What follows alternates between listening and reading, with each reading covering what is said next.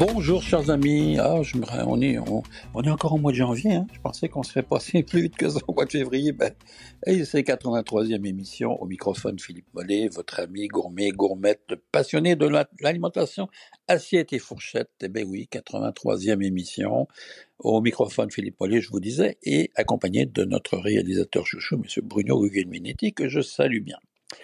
Eh bien, aujourd'hui, on parle un peu de notre évolution alimentaire par rapport à l'écologie et on parle aussi du respect de l'écologie en matière d'alimentation. Euh, encore souvent, moi, je fais fi de l'actualité qui euh, découle tous les jours, soit par les, magazines, soit par les journaux, soit par la radio, euh, le web, la télévision, enfin tout ce qu'on peut avoir comme information. J'essaie d'être captif et puis de vous informer de ce qui se passe.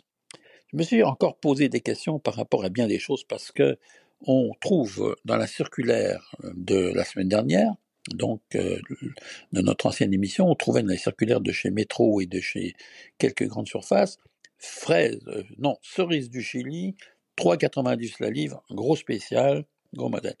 Et je voyais les gens dans les supermarchés se ruer vers les cerises du Chili, alors que nous sommes presque au mois de février, et dehors, on a à peu près quatre pieds de neige. Et puis, on est en train de nous faire croire qu'on va manger les cerises du mois de juin ou du mois de juillet, là, qu'on a habituellement. Moi, j'ai un peu de difficulté avec ça. D'abord parce que le Chili, c'est pas la porte à côté, donc on parle de, respect écologique, de transportation de, des produits. On parle de carbone, on parle de toute cette pollution que l'on peut créer en transportant ces produits-là. Évidemment, la cerise du Chili, elle est à 3,90. Donc, qu'est-ce que vous pensez que les gens Bon, ça c'est une chose. Après, je continue et je vois dans les petits fruits fraises des USA, évidemment Driscoll, qui sont pleines de pesticides. Hein. Entre parenthèses, là, je vous dis, il y a eu des analyses là-dessus, il y a plusieurs études qui sont faites sur les framboises et les pesticides. Imaginez-vous, après dix jours, là, il y a des framboises, elles sont encore impeccables. Donc, euh, alors que c'est un fruit fragile, puis en temps normal, quand vous achetez des framboises au Québec, là, 4 jours, 5 jours, elles, sont, elles commencent à être sur le déclin. Ben là, vous avez des framboises, 10 jours après, elles sont encore magnifiques. On retrouve comme ça, de la même façon, les pêches d'Afrique du Sud.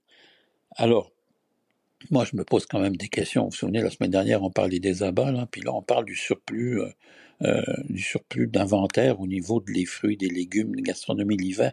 Ben, on en a déjà parlé, mes amis. On a déjà dit l'hiver, c'est le temps des citrus. On a déjà parlé des pommes, des poires, des, bananes vont rester, ça c'est sûr, parce que ça fait partie de l'alimentation de tous les jours, puis ça poussera jamais. Bon. Mais, en ce moment, c'est les oranges, la caracara. Si vous avez l'occasion, allez au magasin, achetez des caracara, vous allez voir, c'est une orange exceptionnelle. Elle peut venir d'Australie, elle peut venir euh, des États-Unis, plus proche mais c'est un citrus qui se garde, qui se conserve. Donc, plus la peau va être un petit peu épaisse, plus l'orange va être sucrée. Les clémentines, on a déjà parlé. Donc, toute la série des agrumes que l'on a en ce moment, ben, il faut en profiter parce que dans deux mois, ça sera pas temps d'acheter des, des, clémentines l'été. Et ça, ça me fait rigoler dans le même sens parce que on a les clémentines d'Argentine qui arrivent en été ou ainsi de suite, alors que nous, on a nos petits fruits à consommer.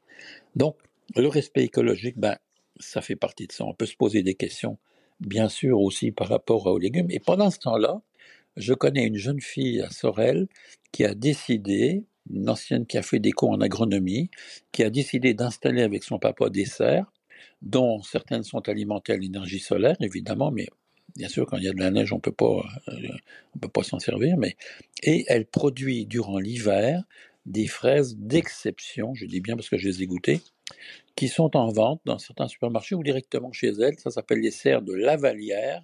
C'est à Sorel et vous avez des fraises d'hiver qui poussent au Québec à un prix raisonnable, un peu plus cher, bien sûr, un peu plus cher que les fraises qui viennent de Californie ou qui viennent du Mexique, mais rien à voir, rien à voir au niveau du goût. C'est un peu ça dont je voulais vous parler. Un autre sujet qui me passionne aussi en même temps et qui m'amène à un certain questionnement, parce qu'on parle de gastronomie toujours et d'alimentation, c'est pourquoi le saumon est devenu le produit favori des Québécois.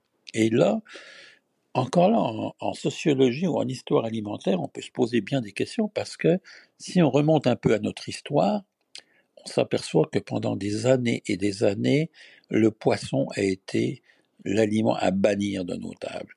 L'aliment qui fait peur. On a des arêtes, on pourrait s'étouffer. Imaginez-vous si on mangeait un morceau de poisson avec des arêtes et qui reste coincé dans la gorge.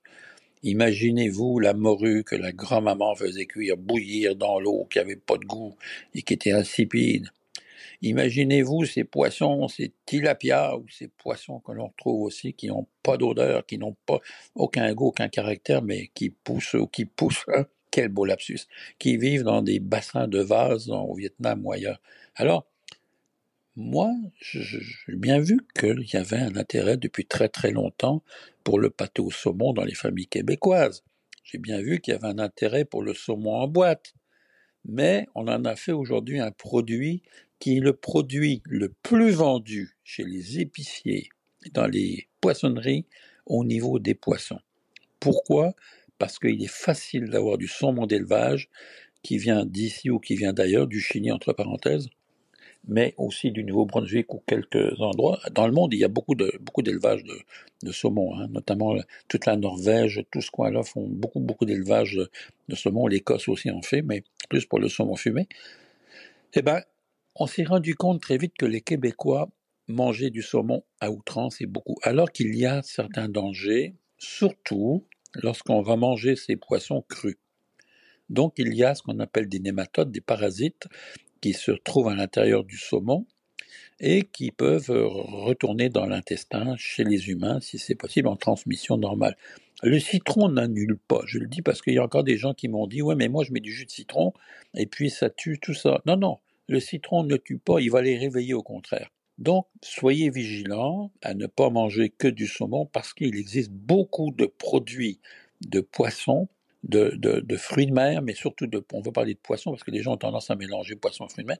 Il existe beaucoup de poissons blancs qui sont boudés alors qu'ils coûtent une fortune ailleurs, précisément en Asie ou encore en Europe. Je repense à la lotte, à la raie, à, à, tous les rougets, tous ces produits-là qu'on peut avoir à des prix quand même intéressants ici au, Québec, hein, puisqu'on les retrouve, ils sont, ils sont pas vendus à outrance. L'arrêt, là, ça coûte rien. Donc, c'est un produit vraiment intéressant. Eh bien, les gens ne les consomment pas. Donc, on parle d'habitude de consommation. Le saumon, c'est bien, mais il n'y a pas que le saumon.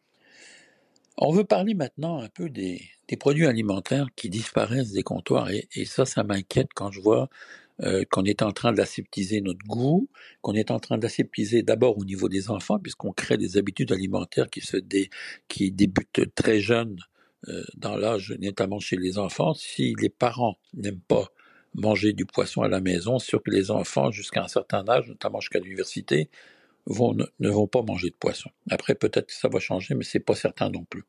Ça, ce facteur-là, on le connaît. C'est ce qu'on appelle l'éducation alimentaire. Donc, il y a un rôle de responsabilité des parents à l'égard des enfants, et c'est pas de dire on va acheter des cubes de poisson pané parce que c'est bon, puis parce que au moins t'en manges parce que ça goûte pas. Bon, ça c'est une chose. Ben, il existe aujourd'hui, on s'aperçoit dans les supermarchés, notamment, qui ont quand même une référence alimentaire. Je sais que tout le monde ne fait pas l'effort comme moi d'aller dans les petits commerces ou d'aller chez les artisans pour chercher son produit, mais bien des gens vont faire leur magasinage le jeudi ou peu importe le jour de la semaine dans les supermarchés. Et eh ben moi, je me suis rendu compte en faisant le tour de ces supermarchés qu'il y avait plein de produits qu'on ne trouvait plus ou avec difficulté, où on vous dit au comptoir de boucherie, par exemple, il faut les commander. Et Dieu sait, nous sommes un produit producteur de canards, je parle du Québec qui produit des canards au lac Brome, eh bien, vous allez avoir toutes les difficultés maintenant. Faites un tour, puis allez voir, vous pouvez trouver du canard autre que, des cuisses de canard confit qui sont transformées, qui se vendent par une entreprise qui a beaucoup de produits transformés. Bon, vous voulez acheter un canard entier, ben, c'est pas facile. À moins d'aller chez un boucher spécifique et de le demander, là, vous allez pouvoir le trouver. Je parle de supermarché. Le lapin, le lapin n'est pas une viande que les gens apprécient au Québec et je me suis toujours posé la question pourquoi? Alors que les Italiens, les communautés ethniques comme les Portugais, les Français, les Espagnols vont consommer du lapin de façon régulière ou presque. Eh ben, on me dit on en a, on en achète quatre, on en jette deux dans les supermarchés. Voilà ce qu'on me répond. Pourquoi? Parce qu'on associe le lapin au chat ou qu'on associe encore dans les familles le lapin au petit lapin de Pâques qui est gentil comme tout, puis qu'on ne veut pas manger. Donc ça, c'est des exemples de produits qui disparaissent des comptoirs. Le veau, vous allez avoir de plus en plus de difficultés à trouver du veau de lait parce que ça coûte cher à produire, parce qu'on ne peut plus. Les grossistes, les grossistes en produits alimentaires me disent, ben, on n'en commande plus sauf quelques restaurants parce qu'on a de la difficulté à les vendre. Ben oui, j'ai vu une côte de veau là, pour vous donner une idée, une côte de veau de lait que j'achèterais en gros pour la vendre dans un restaurant, ben ça me coûte 24 dollars à moi-même, en gros acheter. Donc, vous ne pouvez pas vous attendre à trouver une côte de veau qui coûte 24 dollars à l'achat à la trouver à 30 dollars dans un restaurant. Ben, c'est pour ça qu'on voit des restaurants qui affichent des prix exorbitants de 45, 50, 60 dollars le plat. Et là, je ne sais pas où on s'en va, mes amis, mais c'est un peu, euh, c'est un peu triste. C'est pas des bonnes nouvelles que je vous donne là. Puis j'aimerais pas, j'aimerais mieux vous donner des nouvelles plus réjouissantes, alors que euh, je me pose quand même certaines questions par rapport à ça. Mais en même temps, on voit des produits comme le Wagyu arriver dans nos, dans nos marchés à des prix, eux, exorbitants. Hein, quand je me rends compte qu'une côte de bœuf pour deux là, est rendue à 80 dollars, 85 dollars, c'est quand même beaucoup d'argent. Alors, incertain pour le futur, on ne le sait pas, on ne sait pas comment ça va se passer. Je vais juste vous dire, allez-y donc, payez-vous la traite et puis profitons-en pendant qu'on peut, on peut encore manger ces ingrédients. Sur ce, je vous souhaite une belle et bonne semaine qui, j'espère, arrosée d'un petit coup de vino, va vous permettre de passer cette sauce un peu, euh, je dirais, pas toujours agréable. Je vous embrasse. À la semaine prochaine. Bye bye.